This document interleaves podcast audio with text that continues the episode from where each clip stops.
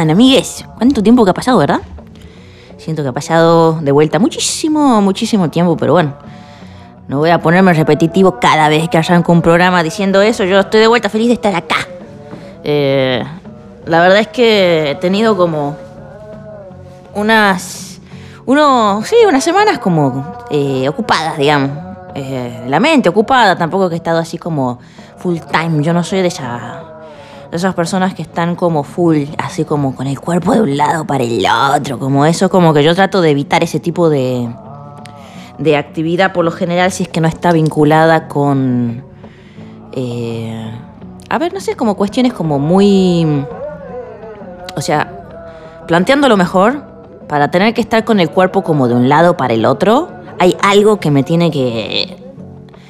que, que, que interesar, eh, movilizar eh, motorizar como de muchísimo para estar así como full cuerpo, digamos. Y bueno, sí, a veces obviamente que tiene que ver con él. La guita, como le decimos acá, la guita. El dinero para los que no saben lo que es. Eh, a veces sí, es como que la guita hace que tengas que moverte el cuerpo de un lado para otro. Yo prefiero como que sea a veces como... Eh, sí, el cuidado, el cuidado de, lo, de las cosas, del trabajo de, personal, digamos, en lo que me tiene de, un lado para otro, eso, yo me identifico que cuando es eso o situaciones vinculadas como al amor, eh, al amor de, amistad, al amor de, lo que sea, ¿no? Eh, también tengo más fuerzas como para mover el cuerpo. Eh, ya cuando es tipo como nada, así el trabajo, el cotidiano, sí, que tengo que hacer esto, tengo que hacer lo otro, ya ahí, eh, ahí sí pierdo, pierdo fuerzas, digamos. Y yo lo que he estado ocupado últimamente es más que nada de cosas de, de la cabeza nomás, de la cabeza como puesta en, en otras cosas, ¿no? Como ordenando, ordenando la economía, yo estoy como todo el tiempo con con, eso en la mente, digamos, porque son las metas, así objetivos que me he puesto eh, después de mis últimas catástrofes económicas. He dicho como, bueno, no, ya, esto sí, no, no, puedo, no puedo permitirme eh, más de estas, o al menos no me las puedo permitir con una frecuencia con la que venían mis catástrofes, ¿no? Entonces como que yo ahora todo lo organizo alrededor de esa necesidad, digamos, que tengo que organizar. Todo está organizado en función de eso últimamente.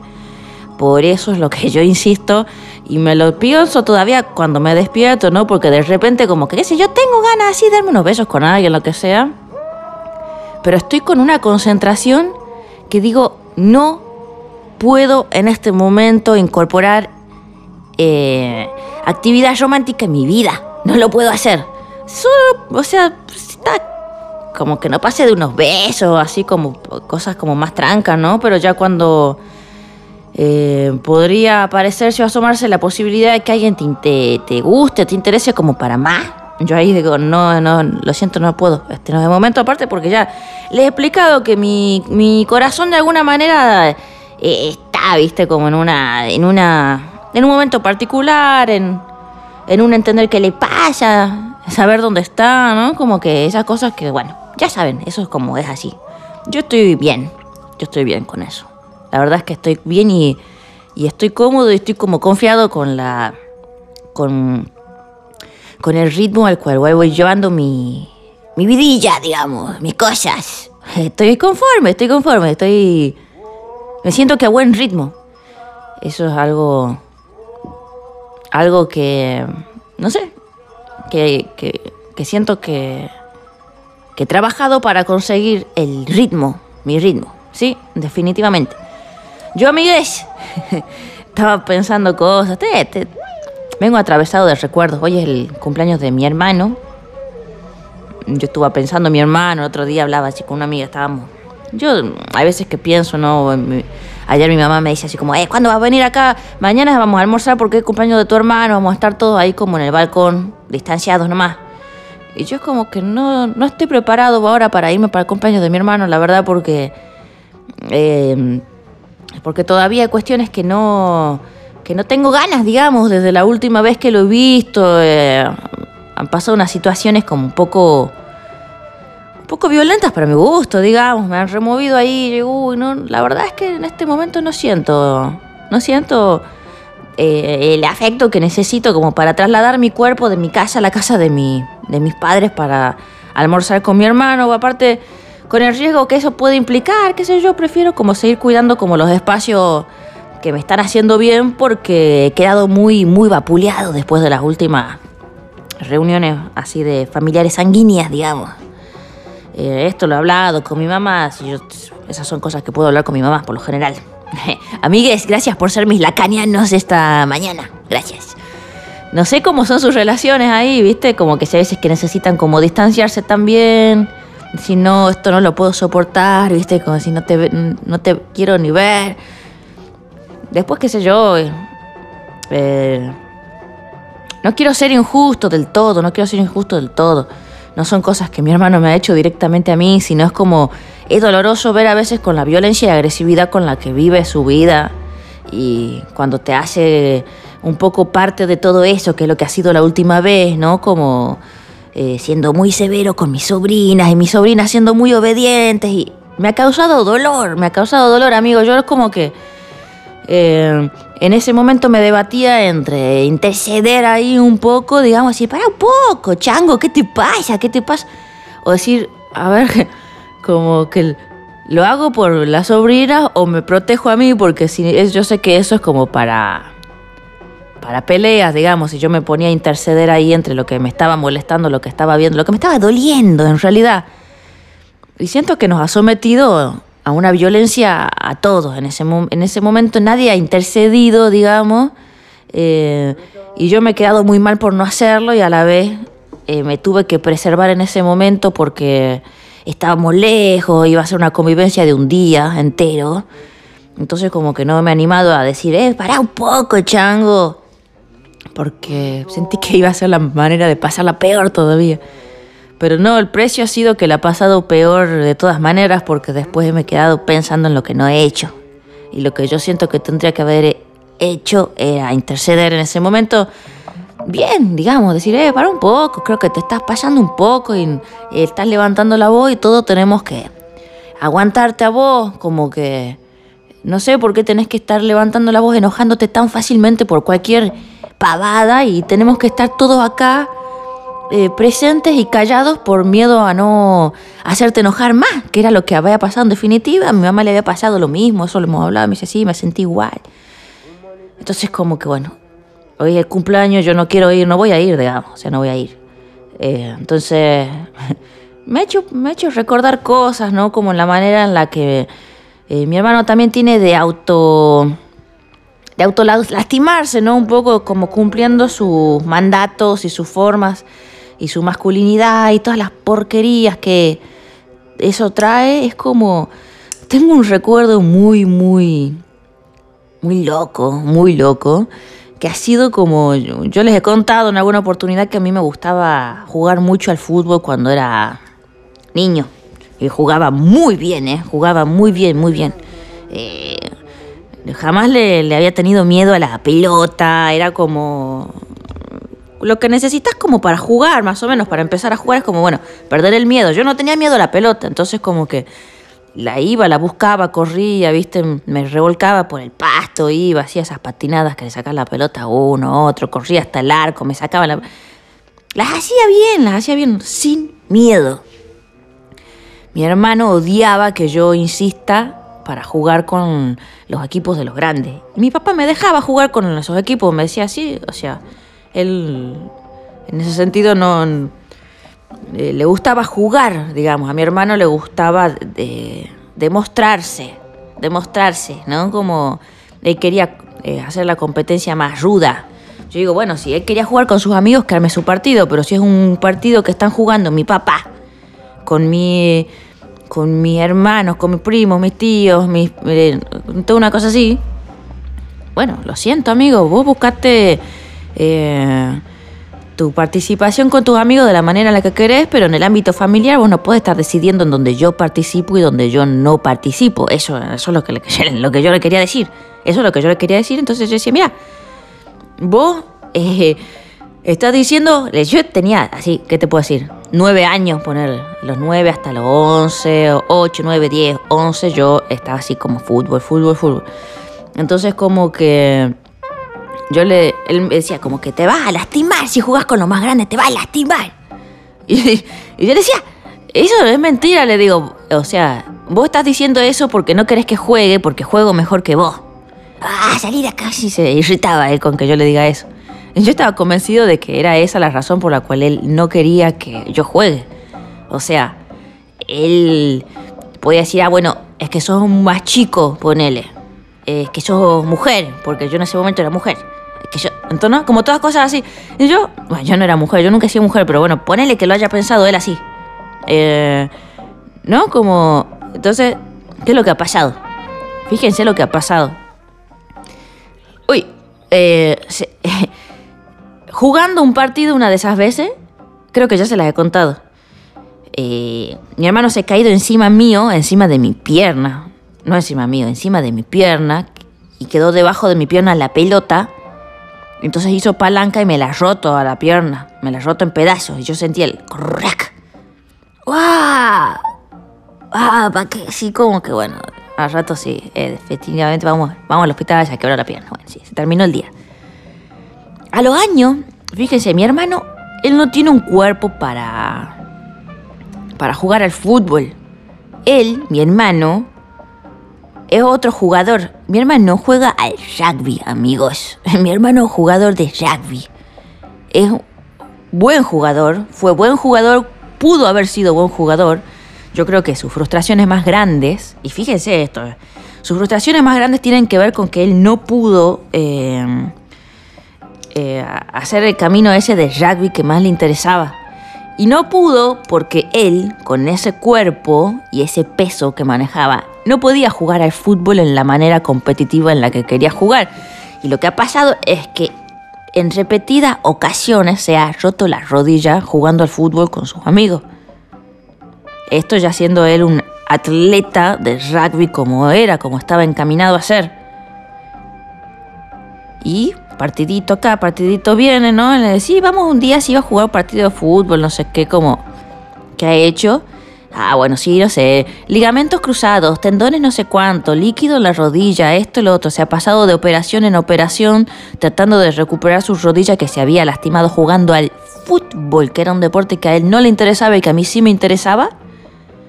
Y no ha podido jugar después al deporte que sí le interesaba realmente, ¿entendés? De comilón le ha pasado. De comilón le ha pasado. Eso me lo he acordado el otro día. Yo, a ver, yo lo cuento. Lo cuento, lo recuerdo en ese momento y digo, me da bronca, me da bronca, me da bronca su. su. su desconexión, digamos. Su, su desconexión con. con lo que. con lo que es, con lo que tendría que ir, hacia donde tendría que ir, ¿no? Como cosas así. Yo siento que. O sea, yo no lo resiento porque, bueno, a mí también. qué sé yo no, no es que yo, a mí eso me, me ha, condicionado, o sí o no, qué sé yo, no sé la verdad cómo ha afectado en mi psique ese momento de quebradura de mi pierna para mí. Yo recuerdo que era lo peor, lo peor que me podía pasar, pero lo peor, así como que, ¿por qué me pasa esto a mí? Le decía mi mamá. Y mi mamá me decía, bueno, ya entiendo que te molesta, que vos querés jugar, no sé qué, pero Vas a ver, después no es para tanto. Se te cura la pierna y vos seguís haciendo lo que te gusta, no te preocupes. Yo, pero ¿por qué? ¿Por qué? Bueno, no sé. Entonces, quizás eso tenía que ver más con otra cosa, no sé.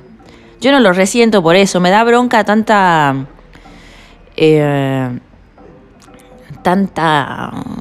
Tanta rabia, así, tanta frustración enlatada que va ahí, como acumulando, como que me darían ganas de no sé, de, nada, en realidad. Ese es su problema. Yo me acuerdo de porque es su cumpleaños y le deseo para su cumpleaños que, que pueda eh, romper la dureza y eh, que sí, que pueda romper la dureza esa que tiene que eh, fingir o, o, sostener, digamos, y que pueda trabajar en su.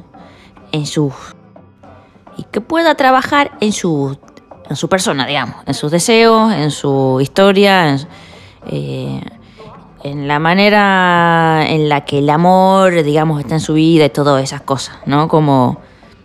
Ya sé que suena cursi, amigo, ya sé que suena cursi, pero estoy hablando de alguien que se ha endurecido y que yo siento que eh, su frustración, aparte de afectarlo a él, afectar a, sus hijas y a, su, a, su, vida en general, ya, o sea, ya afecta, afecta todo lo que lo rodea cada vez. Entonces, bueno, eso es lo que le deseo a él y nos deseo a nosotros que el pobre eh, tipo encuentre como un poco de, de satisfacción, digamos, de satisfacción y de goce y de cosas que no sea solo eh, evasivo en el encuentro acostumbrado cada dos semanas, cada dos veces a la semana con los amigos para evadirse y jugar, no sé si a la PlayStation o a hacerse eh, chistes eh, los mismos de siempre, no sé, amiga. lo siento, lo siento, no quiero jugar, no lo quiero jugar, no lo quiero jugar. Amigues, han llegado mensajes, muchos mensajes, yo los tengo medio ahí acumulándolos. Voy a pasar ahora un par porque me han causado mucha simpatía.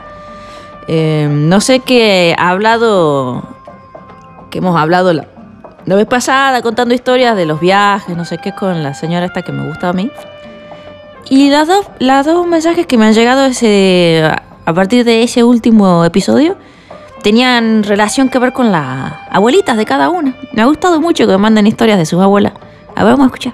Bueno, y ya que estoy, aprovecho para contarte una anécdota que capaz te guste escuchar. Eh, que es de mi abuela, que tiene 102 años ahora y está re bien. O sea, está re lúcida y joya de salud y todo. Eh, y bueno, resulta que ella eh, empezó a fumar cuando eh, se murió, o sea, cuando falleció mi abuelo. Y mm, tipo a los 50 años, 55, no sé. Y bueno, empezó a fumar. me contaba que, que como que ella nunca se había animado a fumar porque en esa época estaba re mal visto que, que las mujeres fumen y es como que no sé, no se animaba, pero como que se liberó cuando se murió mi abuelo y ahí empezó a fumar y, tipo no dejó de fumar, fumaba un montón eh, y un día, eh, tipo a los 85, 86, no sé, ya re grande, eh, fue un cumpleaños donde fumaron mucho y, y como que ella siempre lo primero que hacía a la mañana cuando se levantaba era prender el cigarrillo. Y, y bueno, y esa mañana, o sea, después del cumpleaños, prendió el cigarrillo y le dio asco. Y de ahí, tipo, desde ese día, nunca más fumó hasta hoy, que tiene 102 años. Em, nada, bueno, era una anécdota en relación a, al tabaco que quería contarte. Bueno, eso, un beso, chao. Me encanta que me contes esta historia de, de tu abuelita, ¿sabes? Gracias por tu mensaje. Yo creo que voy a fumar, ¿sabes? De vuelta, cuando tenga 80 años voy a volver a fumar. Siempre pienso que, que esto es ahora como para que tener como un tiempazo así, como medio de, de, de salud, digamos. Y después ya como que por ahí no, no sé, como que me dan a dar ganas de fumar. Yo todavía veo así eh, la acción fumar, cigarro en la boca, ¿no? Como eso y ya he perdido la pena que me daba antes cuando veía a alguien mirando así por el balcón, prendiéndose el cigarrito y todo eso. Ya lo he perdido, ahora es como que digo, uy, qué ganitas de fumar que me, han dado. Así que quizás que voy a seguir los pasos de tu abuelita. Hola, primo. Hablo bajito porque tengo una amiga que está durmiendo acá en la pieza de al lado, pero escuché el episodio de la historia del viaje, el viaje amoroso que tuviste, que contaste y desopilante y me hizo acordar, me llegó mucho, ahora que estoy escuchando así tipo radio al lado, me hizo acordar a cuando mi abuela, cuando mi abuelita me contaba mm, cuentos antes de acostarme a dormir, cuentos de... Ella arrancaba todos los cuentos así, decía, ¿Crees que te cuento un cuento del gallo pelo cursiento? Bueno, seguía el cuento y mm, del otro lado del cuarto del pasillo estaba mi bisabuela, que dormía boca para arriba, eh, porque toda la vida dormía así boca para arriba, porque creo que tenía una teoría de que había que dormir así para que la piel no se arrugue. Y cada tanto evocaba a María y le pedía a María que la venga a buscar. Y decía, María, venía a buscarme. Y bueno, nada, tuvo esta historia que acabaste de contar, eh, que acabo de escuchar. Me hizo mm, como eh, llevar inmediatamente a ese lugar, como acostada yo con mi abuela y rezando el rosario antes de acostarme a dormir. Bueno, eh, me voy a dormir. Chao, chao, primo. ¡Guau! ¡Qué adorable historia con tu abuelita! ¿Qué será eso del, del gallo pelado cursiento? O sea, me encanta esa palabra cursiento, será como que mm, chorrea eh, cursilería, o sea, serán cuentos cursis. Eh, está, está bueno eso del gallo pelado cursiento. Y tu abuelita María. Eh, gracias por tu gracias por tu mensaje. La verdad es que son muy simpáticos los mensajes que han mandado. Eh, me llama mucho la atención que mm, hayan venido ambas historias de abuelites. A mí me encantan esas esas digámosle ahora para así rápidamente tipo casualidades. No lo sé, pero qué raro, ¿no? Amigues, estoy mm, en esto. Yo venía pensando como me han hecho acordar el, viaje ese que yo contaba con esta señora, que empezamos a salir y todo eso, que le, he deseado lo mejor, pero que, que ya no nos, no nos, vemos para nada, digamos. Eh, yo me acuerdo que antes de conocerla, y que yo creo que sí, hay algunos impactos que sí ha tenido eh, positivos para mi vida, digamos, que tenían que ver con cosas que yo por ahí de repente ya me me cansaban de mí, no sé si se entiende. Yo, yo estoy en un momento que, haciendo como estos trabajos de, de, pensar, de pensarme a mí y eso, que tienen que ver con una especie de cansancio de mí mismo nomás. Entonces, como que en esas cosas eh, viene el, recuerdo eh, de que yo, en mis borracheras, digamos, en mis borracheras eh, solía habitar la calle, ¿no? Como de estar en la calle como de alguna manera u otra. Entonces, no sé, en la casa que vivía antes, ponele, salía y tomaba, me compraba unas cervezas y la tomaba en la vereda en el escalón de la puerta de la casa. Y me quedaba ahí, porque no tenía balcón ni nada, era como en esas casas como que son hacia adentro, entonces como para ventilarse un poco yo, como entre que estaba haciendo una cosa u otra y bla, entonces iba así, se compraba una cerveza, me quedaba en la vereda, la tomaba, terminaba, entraba para la casa, ¿no? Como era una, una actividad. Pero en esa uno termina conociendo a gente de la calle, ¿entendés? Porque estás ahí, estás en la calle. Entonces pasa uno, otro, te ven un día, te ven, oye, ¿cómo estás? Y vos, sí, que ¿viste lo que ha pasado ahí? Sí, una pérdida de gas en la estación, sí, ¿no? ¿Y vos qué haces acá? No, yo vendo acá eh, en, el, negocio de la vuelta, estoy en la ferretería. Ah, fíjate, vos, bueno. Entonces así como que te ibas conociendo un poco, ¿entendés? Te ven chupando en la calle, así una cerveza, y ya hay un, como un código. Se genera un código, si lo quieras o no, eso es un, código que algunos dicen acá es buena onda, ¿entendés? Como cuando pasas por un lugar y se está fumando un porro, decía, ah, a vos te gusta fumar porro, entonces saludas, decís, ¿qué haces? ¿Cómo vas? Che, qué rico eso que está fumando, sí, qué rico eso. Son códigos que se empiezan a generar. Bueno, yo siempre he tenido esa vida de barrio que tenía que ver un poco con también mi forma de, de, de habitar la ciudad, visto como que esa cosa de... Digo, qué, qué ridículo que es a veces la sensación de soledad cuando yo antes por ahí la ponerle que la tenía, pero igualmente podía salir a la calle y tener como esa interacción vecinal que era mientras, mientras tanto, mientras la verdadera, el verdadero encuentro social sucedía, que sucede con cuando hay esas conversaciones, ¿no? Bueno, el verdadero no, el que me gusta a mí, lo que yo siempre me gusta a mí, estar con gente, conversar, tomar algo, comer, cocinar, hacer cosas juntos, ¿no? Esas cosas, esas cosas de compartir. Y de conocerse en el hacer, y bueno, esas cosas, no sé. Como que en la vereda eso no, eh, otro código. Pero bueno, es un, un buen eh, paliativo por momentos, si se quiere. Quizás también es otro el vacío que genero. Lo, no importa, me estoy enroscando. o sea, no quiero ir hacia ese lugar tipo eh, romántico, viste, del escritor eh, borracho que dice, ay, sí, la vereda, la calle, los seres de la calle, de la noche. No, no, la verdad es que yo no tengo ese... Esa... No sé, esa cosa, ese fetiche, ese interés estético, no sé, estoy en otra, estoy en otra. Lo que quiero decir es que me he dado cuenta yo que en dejar mi relación con el alcohol que no sea tan eh, principal en mi vida y en mis días, porque antes lo era, ¿eh? se los digo, de lo era. Y ahora es como que lo es menos, si bien tengo periodos y semanas en las que me la doy durísima tomando y chupando y todo, ha reducido mucho desde que empezamos con este podcast. Y yo me doy cuenta que en esas eh, y que también era una observación que esta señora hacía de mí, ¿no? Como que yo, para estar un poco a la altura de ella, también tenía que dejar de ser un poco lumpen, como se dice. Entonces, como que son todas cosas que empezaron hace un tiempo. Yo ahora no habito el barrio de la misma manera, de hecho no conozco a casi nadie de acá. En otros lugares yo ya pasaba una semana o semanas y en la primera lata que me tomaba en la vereda o en la plaza ya me conocía a todos los personajes, entonces iba, ¡eh, qué hace Freddy! al vendedor de pochoclos de la placita de la última, de enfrente de la última casa en la que vivo. ¿Qué hace Freddy? ¿Cómo, está? ¿Cómo le va? ¿Cómo le va? Bien, ¿cómo le va hoy? Eh, sí, bien, y no sé qué.